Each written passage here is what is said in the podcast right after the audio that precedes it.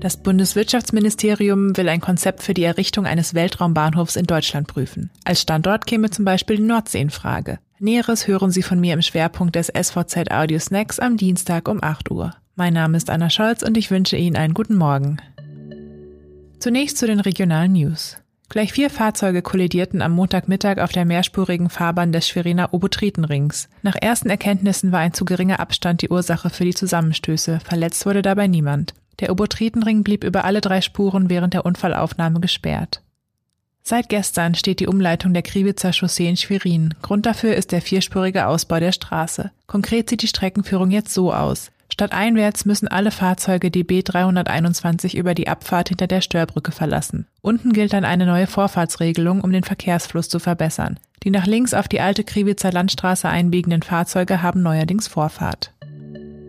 Das Bundeswirtschaftsministerium will ein Konzept der Industrie für die Errichtung eines Weltraumbahnhofs in Deutschland prüfen, etwa in der Nordsee. Das berichtete das Handelsblatt. Das Konzept sieht einen Startplatz für kleine Raketen in Form einer mobilen Plattform in der Nordsee vor. Dies könne mit staatlicher Unterstützung privatwirtschaftlich betrieben werden. Der Startplatz sollte allen europäischen und internationalen Partnern zur Nutzung offen stehen, heißt es in einem Strategiepapier.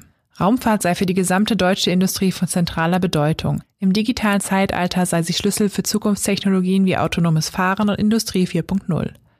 Es gebe drei private Hersteller von sogenannten Mikrolaunchern in Deutschland, die 2021-22 auf den Markt kommen sollten. Keines der drei Unternehmen verfüge aber über einen vertraglichen Startplatz in Europa. Wirtschaftsminister Peter Altmaier hatte sich bereits im vergangenen Jahr offen für die Errichtung eines deutschen Weltraumbahnhofs gezeigt.